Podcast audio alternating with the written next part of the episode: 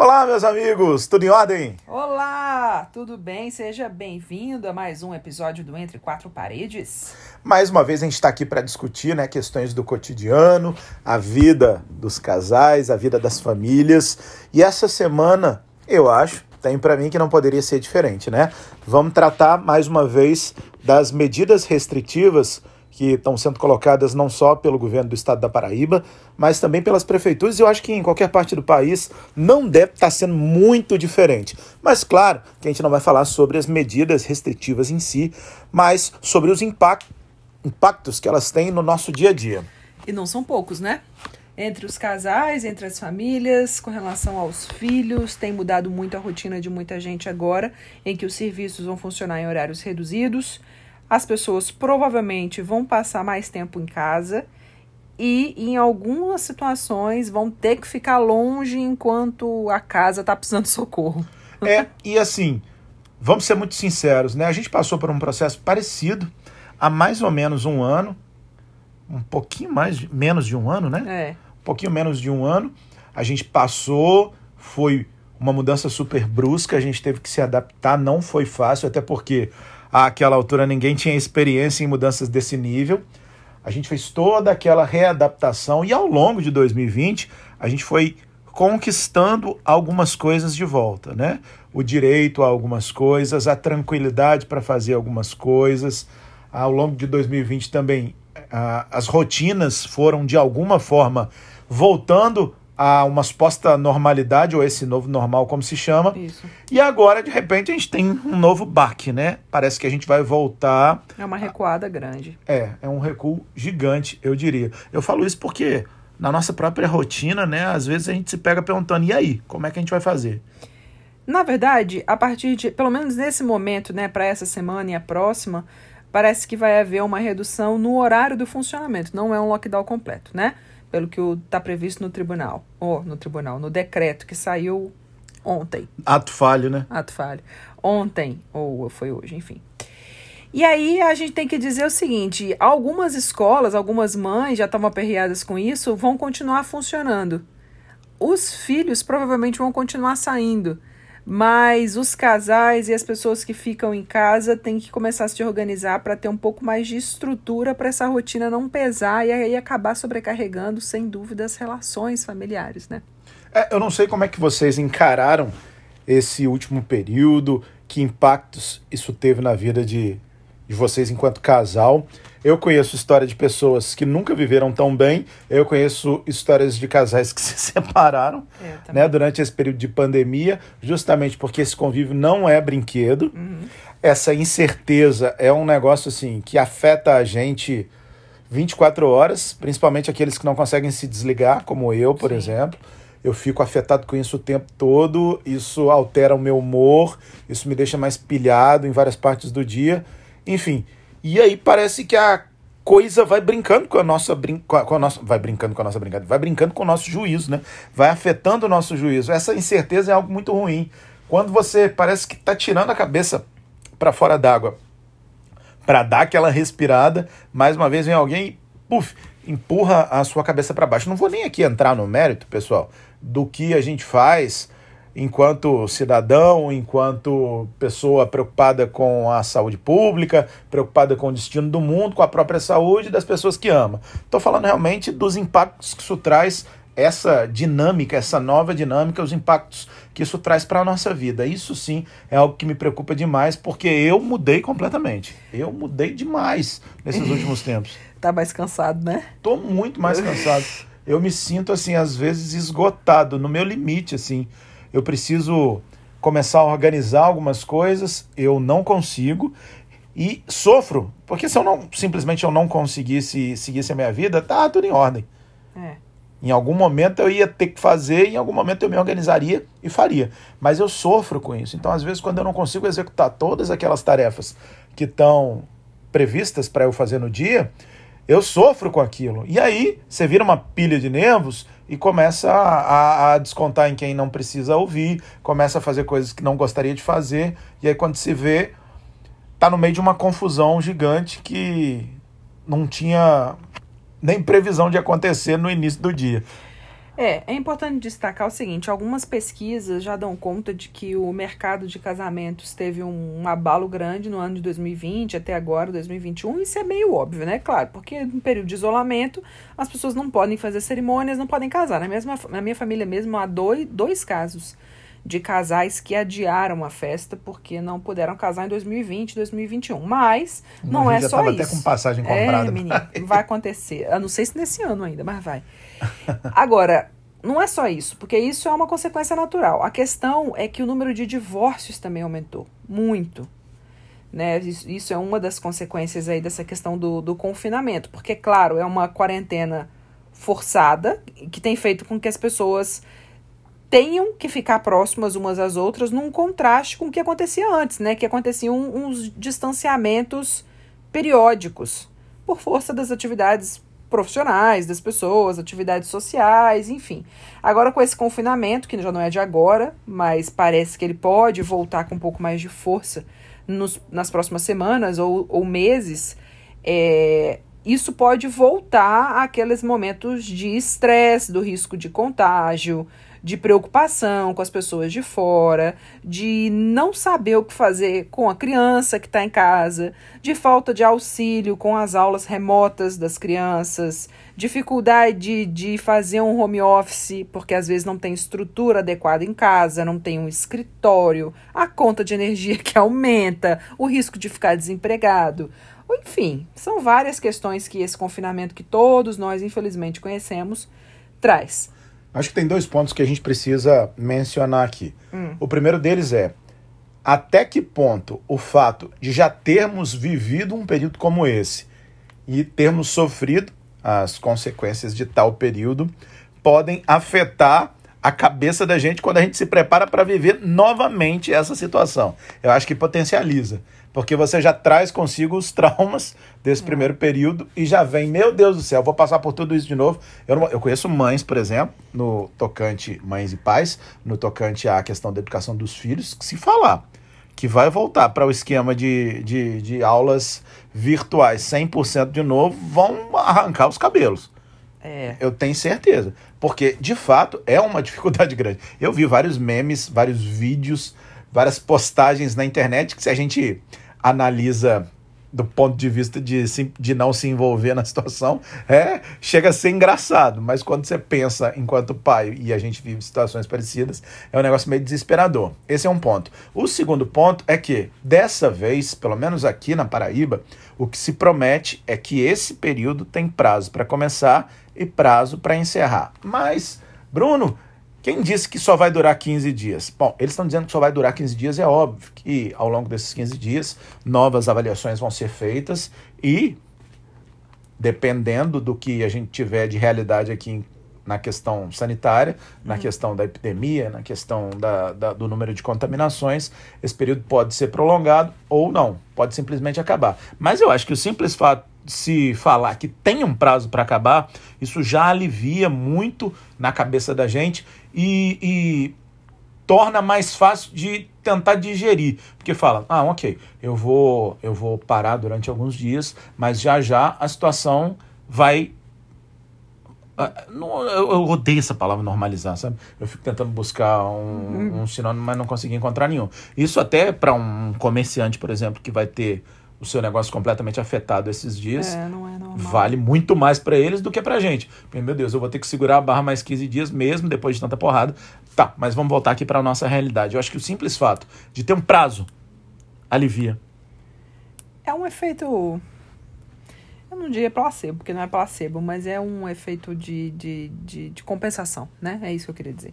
É um efeito compensatório para o cérebro saber que a gente vai fazer um esforço, mas ele é temporário, em breve a gente vai ter o, a recompensa desse esforço. Bem, o que a gente quer chamar atenção aqui, muitas vezes, é que, de fato, as relações pessoais, conjugais, que já foram muito machucadas nesse período de 2020 e 2021 também, elas podem sofrer um novo baque a partir de agora. E é importante a gente estar preparado para isso. E aí, nesse caso, eu chamo a atenção das pessoas, mais uma vez aqui, como a gente já falou em outros momentos, sobre a importância do diálogo e da paciência, que são difíceis de exercitar em alguns momentos, principalmente quando estamos banhados de um hormônio responsável pelo nosso estresse. E isso não está é, não tá sendo incomum. Eu percebo que muitas vezes isso não é de hoje, não é de ontem, isso é histórico. As pessoas acabam buscando válvulas de escape para fugir de alguns problemas. E aí se envolviam, por exemplo, no trabalho, metiam as caras, ficavam muito tempo fora de casa, arrumavam um monte de, de atribuições, de compromisso e tudo mais, e agora estão impedidos de usar essa muleta por conta da pandemia. Tenho resultados Opa. de vários esportes. Qual é o de seu interesse? Siri tá viva. A Siri tá completamente Se metendo na minha conversa aqui, aqui, nem encostei no celular, tá doido. Mas, enfim, voltando aqui, retomando o raciocínio. Desculpe a interrupção da, da doida aqui, querendo chamar a atenção. É, voltando para o raciocínio. Agora as pessoas não têm mais essa muleta de usar essas atividades sociais e aí ficam muito tempo em casa. Quem não vivenciou nenhum momento de estresse com o marido, com a mulher, com o filho, com os pais por conta do, desses, desse contexto, né, da pandemia. E agora eu... não tem muito como fugir, né? É isso que você quer dizer? É, agora, é exato. Não, mas eu digo assim, Até por tem. exemplo. Você tranca no quarto. No ano passado, muito, muitos, muitos amigos meus me disseram que estavam estressados com pai e mãe, porque o pai e a mãe estavam rebeldes, sabe? Não queriam ficar em casa. Aí vira e mexe fugiam, furavam o isolamento, iam fazer compra no supermercado, iam caminhar na pracinha, pipipopopó. Aí diziam assim: não, mas agora vai chegar a vacina. Aí meio que a gente fica nessa sensação de que vai chegar a vacina, mas não vai tanto. Porque não é para ontem.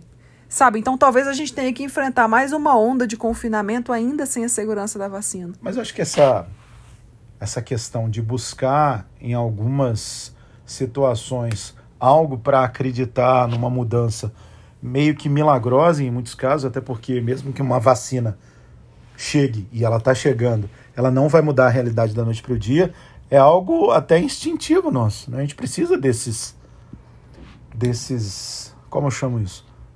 Eu, eu preciso de motivos para continuar acreditando. Tipo, vai ser a vacina, vai ser o período que vai ser menor. Você precisa vai, de esperança. É algo para me motivar a ter esperança. Então, mesmo que inconscientemente, a gente vai buscando. Eu acho que é a situação aí da própria vacina. Porque na prática ela não vai chegar para nós que estamos fora dos grupos prioritários, ela não vai chegar tão cedo. Mas eu preciso manter a fé de que ela vai me trazer a segurança em algum momento para continuar acreditando. Porque se eu parar e pensar, meu Deus, não vai chegar, acredito eu, sinceramente, que não vou me vacinar esse ano. Então, se eu botar isso na cabeça e parar de acreditar, aí danou-se. É porque, na verdade, é. Você nem precisaria se vacinar esse ano se você tivesse uma outra estrutura social que garantisse a sua segurança por meio do efeito manada ah, da vacina, aí, da imunização de rebanho. Aí é um mundo ideal, não é Estamos um mundo longe, real. parece. É. Tem nada a ver com isso que a gente está vivenciando aí nos últimos tempos, não. Eu vou aproveitar que você puxou esse gancho aí para falar sobre os impactos que isso teve, né, nos círculos de amizade, nos círculos familiares durante esses últimos dias, para falar de algo que a gente notou muito aqui em casa e eu notei muito em outras famílias também, que foi a transformação que muitas crianças tiveram durante esse período, né? Sim. O fato de estar tá confinadas, é, tendo novos professores que muitas vezes não estavam preparados. Entendo esses professores aí com aspas, porque nenhum pai, nenhuma mãe está preparado para fazer a noite, para fazer esse tipo de atividade da noite para o dia, a não ser que seja de fato professor. Exato. Ainda assim, eu acredito que não deve ser uma relação fácil, porque todas as vezes que eu estudei com com, com pessoas que tínhamos pais como professores, nunca era uma relação das mais tranquilas. Mas enfim, muitas transformações nas crianças. Algumas crianças sofreram muito com esse período, outras tiveram um salto de desenvolvimento, né? Isso. Durante esse período, um, um negócio interessante. Inclusive, a gente tem um casal de super amigos nossos que o filho deles era extremamente tímido, né? Introvertido, tinha dificuldade assim para desenvolver atividades sem os pais por perto, não se misturava com outras crianças. E aí, durante esse período de pandemia, ele tem sete anos, inventou uma de ser youtuber. Né? Inventou uma de ser youtuber e começou a fazer vídeos e tal. Eles não estão morando mais aqui salto. na Paraíba, né? Tiveram que se mudar. E aí, recentemente, eles voltaram na pra passagem visita, de né? ano, né? Para fazer uma visita, ficaram por aqui durante o período de férias. Minha gente, mas foi um salto né? Foi. Eu fiquei, tomei um susto. É, eu também. Porque, assim, era uma criança que não era muito de, de, de conversar com os adultos, assim, assim como é o nosso filho. Exato. Também não é muito de conversar, a não ser que ele tenha muita liberdade, muita intimidade. De repente, estava falando sobre tudo, conversando meio como adulto, assim, tal. Eu levei um susto. É. Chega, me assustei pro bem, né? Mas, assim como nesse caso, acho que a gente vai ter vários outros também de crianças que não passaram bem por esse período e é completamente compreensível, né? É, que tiveram um retrocesso né, no, no desenvolvimento mesmo, na capacidade cognitiva, de apreensão de novas informações, de, de aplica, aplicação da, da, dos aprendizados, mas também na capacidade de sociabilização, porque a criança, na maioria das vezes, ela, ela amplia essa margem quando está na escola, é conversando e aprendendo, convivendo com o diferente, né? Porque em casa elas criam um modelo, relação com o pai, relação com a mãe, testa esses limites vez ou outra, mas é quando ela começa a conhecer as pessoas de fora que ela, que ela, que ela realmente desenvolve isso. E aí foi eu, mãe, senti muita diferença do nosso filho no ano passado, que ficou oito meses em casa, dos É. 12, né?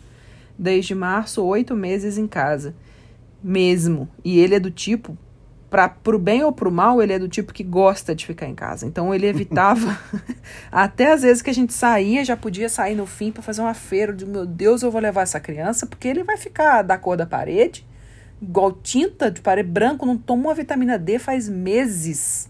Meses. Mas ele fazia zero questão, né? E ele não tava nem aí, ele ficava cada vez. Mas eu entendo que é, um, que é um, uma zona de conforto dele. Ficar recluso, porque não força ele a ser sociável, nada. Então, quanto mais ele ficava em casa, mais ele gostava de ficar, mais ele queria ficar, menos tinha capacidade de receber gente de fora, de conversar com as pessoas.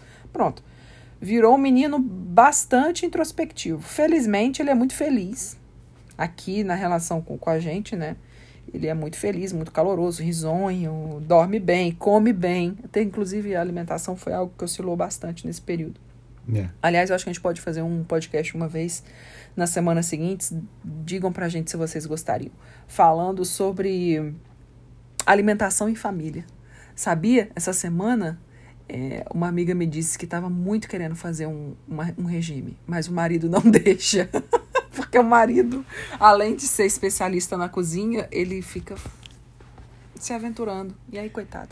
Enfim, É, porque fecha parênteses. é, para algumas famílias, para alguns casais, esse é um momento de extrema diversão. Se você Exato. fizesse um- uma dieta totalmente restritiva, por exemplo, que não permitisse tomar uma cervejinha no fim de semana, que não permitisse comer uma pizza, eu sofreria, eu vou ser muito sincero. Mas enfim, tô só jogando aqui o veneno pra gente Exato. discutir numa outra situação. O que eu queria dizer que fugiu da minha cabeça completamente. Ah, sim, lembrei. É que esse período, e aí eu falo do Bruno, pai, para muitos pais, imagino eu, foi de terror no sentido de não ter certezas. A gente fazia o melhor tentando acertar, mas nenhum pai aprendeu com os pais, ou eu pelo menos não aprendi com os meus, como se portar durante uma pandemia. Então, assim, eu não fui educado para entender como é que eu deveria lidar com o meu filho, é, parar de me cobrar tanto se ele está aprendendo ou não, se ele está se desenvolvendo ou não, mas caiu de. É, calhou de cair esse período pra gente num- numa fase que é completamente particular do desenvolvimento de uma criança, que é a Isso, alfabetização. exato. Então, assim, era um terror pra mim. Eu Falei, meu Deus do céu, esse menino não tá aprendendo direito. E como é que eu faço? E aquilo a gente vai se cobrando, a gente vai pirando, e muitas vezes a gente corre risco de pirar a criança junto.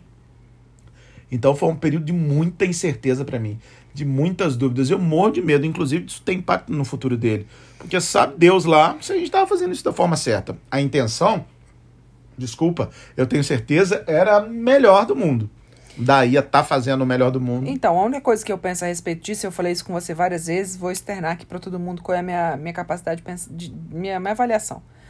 É, eu penso que a gente tem que ter muita paciência com essas crianças, porque como você bem falou, a gente pode acabar pirando eles junto. E a gente, e a gente que é adulto, a gente é que sabe dimensionar a, a, a violência desse vírus, o perigo da pandemia, os números. A gente é que tem acesso à informação, à notícia e tudo mais. Então a gente é que dimensiona isso na nossa cabeça e acaba traduzindo isso para a criança que muitas vezes poderia ser poupada dessa, dessa dor, dessa ansiedade, dessa preocupação, esse medo, tudo isso que a gente está vivendo nessa pandemia. Claro que eu também não sou a favor da gente criar uma criança alienada, juro. Eu não sou, você sabe disso, que muitas vezes eu até falo, trago mais para a realidade do que deveria. Às vezes a criança devia ficar num, no universo mais lúdico mesmo.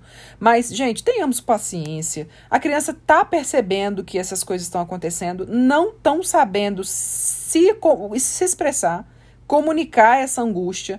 Elas não gostam de, de ficar em casa, de ficar 4, 5 horas na frente do computador. Então, é fatalmente, elas vão ter uma queda no rendimento.